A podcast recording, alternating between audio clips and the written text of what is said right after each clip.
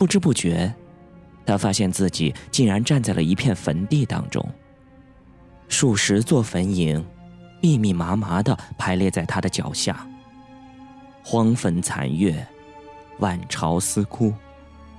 手电光，在亮晶晶的坟头上照着，使整座墓园显得更加的苍白和诡异。他又望了望四周，立刻呆若木鸡。一缕寒意直窜上了脑门坟地里面站满了人。他缓了一下神，终于辨认出这不过是一些人偶罢了。这些人偶有大有小，小的有半尺，大的则如同常人一般，造型和人体极其的相似，肌肤、皱纹、骨节、衣饰，纤毫毕见。即使布满了尘土，也掩不住那艳丽的色彩。更加显得极其的诡异，面目宛如活人。我靠，这玩意儿到底是什么东西做的？宋小沫用手摸了摸，上面冰凉凉的，像是石头做的。无意当中，他惊奇的看到，其中一个人的手臂上有几缕裂纹，像蜘蛛网一样蔓延着。宋小沫用手指咚咚的狠敲了几下，裂纹蔓延了整个手臂。然后一声细碎的轻响，人偶的手臂上一层碎壳纷纷扬扬的脱落了下来。而这时候，他发现一只干瘦枯萎的手臂暴露在他的视线里，五根尖利的指骨扭曲成奇异的形状。以一种雀夺的姿态抵在宋小沫的胸口，这里面会不会是死人的一具骨架呀？宋小沫战战兢兢的想着，他壮大了胆子，又去敲另一个人偶的头部，随之，那人偶的头部也裂成了蛛网状，然后一层碎片脱落了下来。一具干尸的头部仿佛从地狱里面钻出来，狞笑着注视着他。这干尸的皮肤已经收紧，紧紧的贴着骨骼，但筋骨宛若再现，甚至眼珠里还充满着表情。宋小沫盯着这具枯萎狰狞的人偶，好像傻了一样，很久才平静了下来。但内心的恐惧却无法控制着，散漫了全身。难道那个老头把亲人们的干尸都封在了这些人偶里？难道这个岛上都是干尸吗？宋小沫看着夜幕笼罩的孤岛，陷入了沉思。一弯冰冷的残月镶嵌在空中。在坟地间洒下忽明忽暗的鬼眼，阴冷的煞气在岛上萦绕。宋小沫很快离开了坟地，向岛屿的深处寻去。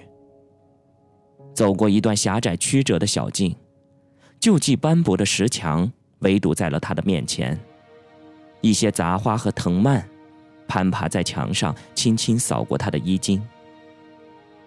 他绕过了围墙。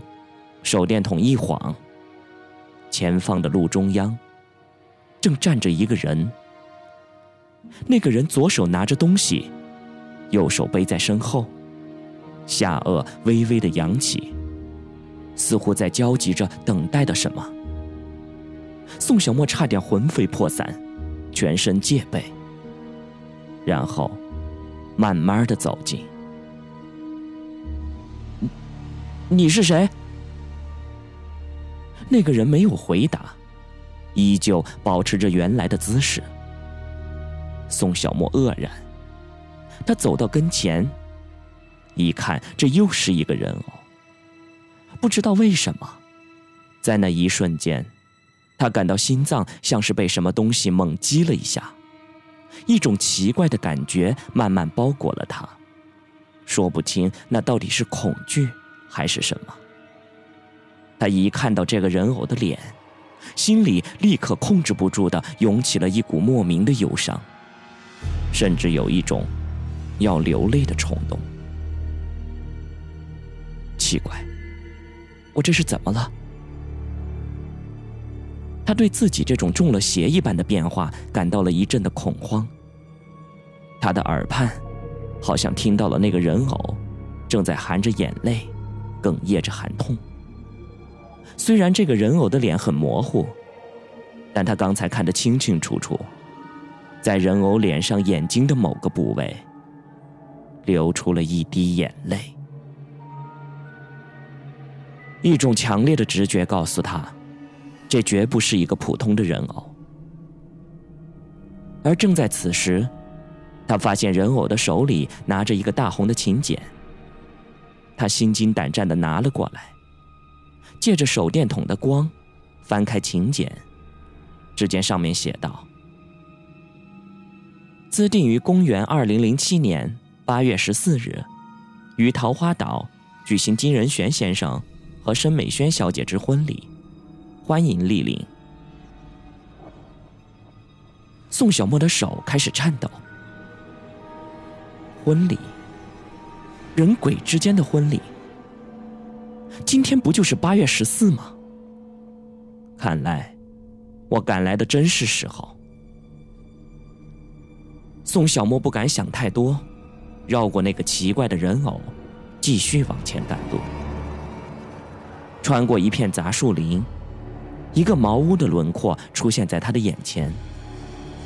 透过披拂的藤蔓，他看见一点红光，忽隐忽现，好像一只巨兽正在眨眼一般。他没敢直接从正门进去，而是绕道，接近茅屋的侧面。接着，他看到茅屋的门前，竟然挂着两只灯笼，而且屋门大开。门口还站着两个人，应应该是人偶吧。迟疑了很久，他蹑手蹑脚的溜了进去，顺着墙下的阴影，来到了屋门边。站立在门口灯笼下的人，果然是两个人偶，但拱手弯腰，造型惟妙惟肖，十分逼真。宋小沫悄悄地闪到门洞里，探头朝里面望去。大厅里挂满了白色的灯笼，而灯笼上却贴着喜字。从门洞里望去，大厅正中是一张喜桌，桌上供着水果，烧着巨大的蜡烛，香烟缭绕。大厅的两边是两排椅子。居然整整齐齐的坐着两排贺客。洗桌前的左边坐着一个人，穿着大红的吉服，头上蒙着盖头，身材窈窕，似乎是个女人。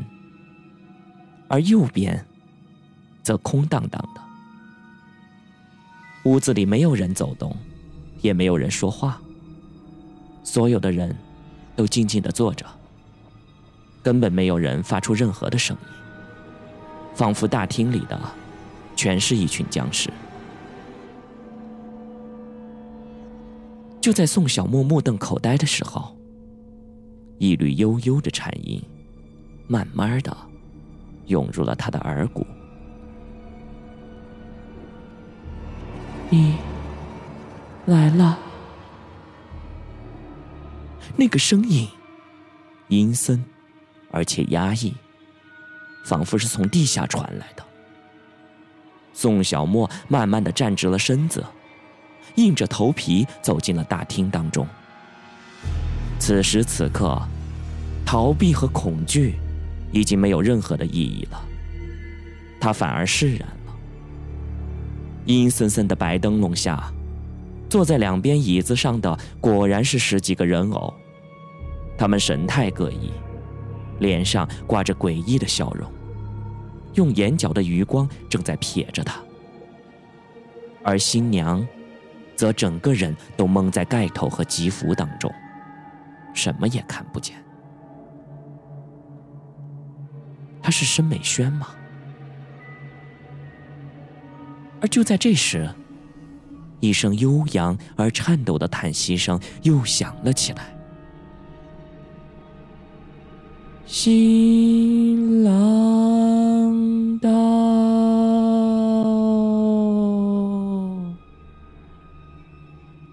宋小沫的心里一震，往四周张望了一下，他赶紧问道：“谁是新郎？你你们到底是人还是鬼？”而那鬼气森森的声音里，居然露出了一丝的惊讶。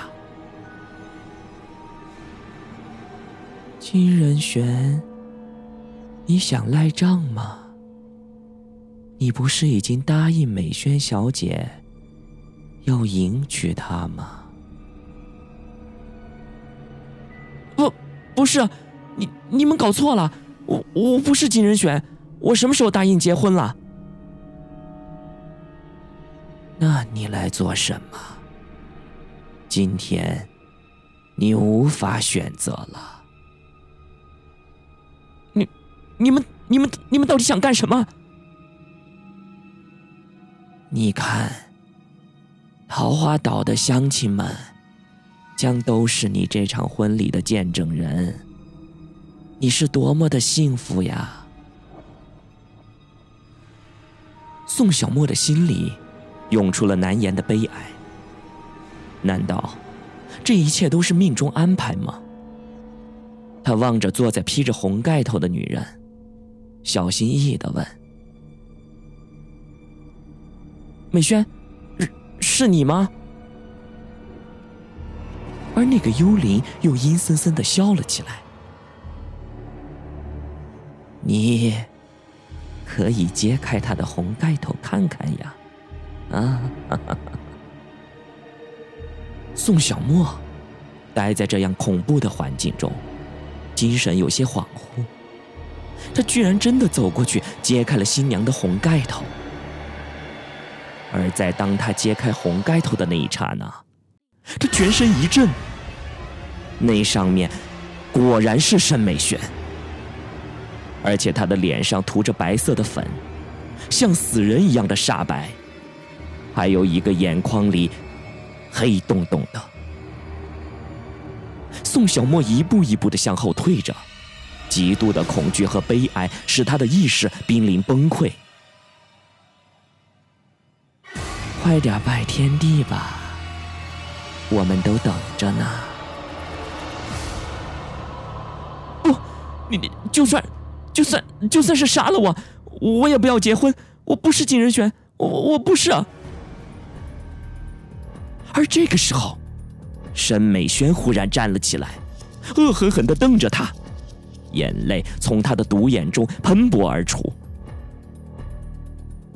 闭嘴，金仁轩，你这个大骗子，你，你真不是人！随着这一声喊叫，大厅里忽然响起了无数幽灵的嘶哭。端坐在大厅里的人偶忽然发生了变化，他们发出了一阵可怕的颤动。宋小沫惊恐的听见一连串爆裂般的声响。人偶身体上的外壳像蛛网般的碎裂，噼里啪啦的洒了一地。而顷刻之间，在他的视野里，方才色彩鲜亮、形态各异的人偶，此时全变成了一具具面目狰狞的干尸，正端端正正的在大厅里坐成了两排。这古旧阴冷的鬼屋。黑色喜字的白灯笼，幽冥暗淡的烛火，青烟缭绕的香烛，端坐在两侧的干尸，极度的诡异恐怖的景象，使得宋小沫精神恍惚。过了许久，他才发出了撕心裂肺的惨叫，他疯狂的朝厅外冲去，而刚到了门口，就听见厅门发出了“嘎”的一声响。忽然自动的关闭，把他困在了这恐怖的干尸群中。他疯狂的砸着门，但是手脚已经变得迟钝无力，拳头砸在门上，只是一声温柔的轻响。而就在这时候，他听见身后阴影乱晃，他愕然回头，只看见那些干尸竟然摇摇晃晃地站了起来。宋小沫的脑中一阵的晕眩，盯着分成四队的干尸，伸出枯瘦的鬼爪向自己走过来。他身体竟然没有逃避的感觉。而这时候，宋小沫才发现，他所处的空间忽然发生了扭曲，恐怖和阴森的场景嗖的一下就消失了，而竟然变成了富丽堂皇的大厅。大厅里面灯光飞舞，人影摇曳，音乐悠然的响起。他看见自己的父母携手向自己走来，而后面还跟着一个漂亮的女孩子。母亲温柔的拉起他的手，问道：“小莫，妈知道，你第一眼看到这个女孩的时候，你就喜欢上她了。今天。”我把允儿嫁给你，好吗？说罢，母亲把身后的女孩给拉了过来。宋小沫又一次的看见了那张清丽动人、非人间所有的面容。第一次见到她，是在那一家叫“小鬼当家”的咖啡厅。第二次见到她，是在一个坟墓里。而如今想起来。那个夜晚，却是如此的绮丽，如此的浪漫，是宁采臣第一次遇见了他的小倩，是躺在坟墓里的朱丽叶，在罗密欧眼前的复活。宋小沫的母亲继续说道：“小沫，从此你就有自己的另一半了，你不再孤独了。允儿是个好女孩。”他会照顾你一辈子的。宋小沫欣喜中仍然有点犹豫，他望着宋允儿问：“可是，可可是你爱我吗？”宋允儿笑了，用她那富于魔力的声音说：“我们的心早已连在一起了，只要你不死。”我们就会一直爱下去。来吧，我们去寻找我们的幸福吧，去另一个与世隔绝的地方，在那里，一切都是纯净的。让我们走吧，永远的离开这个肮脏的地方吧。去吧，小莫，去寻找你要的幸福吧。宋小沫的目光忽然变得似乎非常向往的样子。他拉着宋允儿的手，一步一步的向前走去，去寻找幸福，永恒的幸福，永恒的幸福。这声音不断的回荡着，就像大海的波浪。永不停息。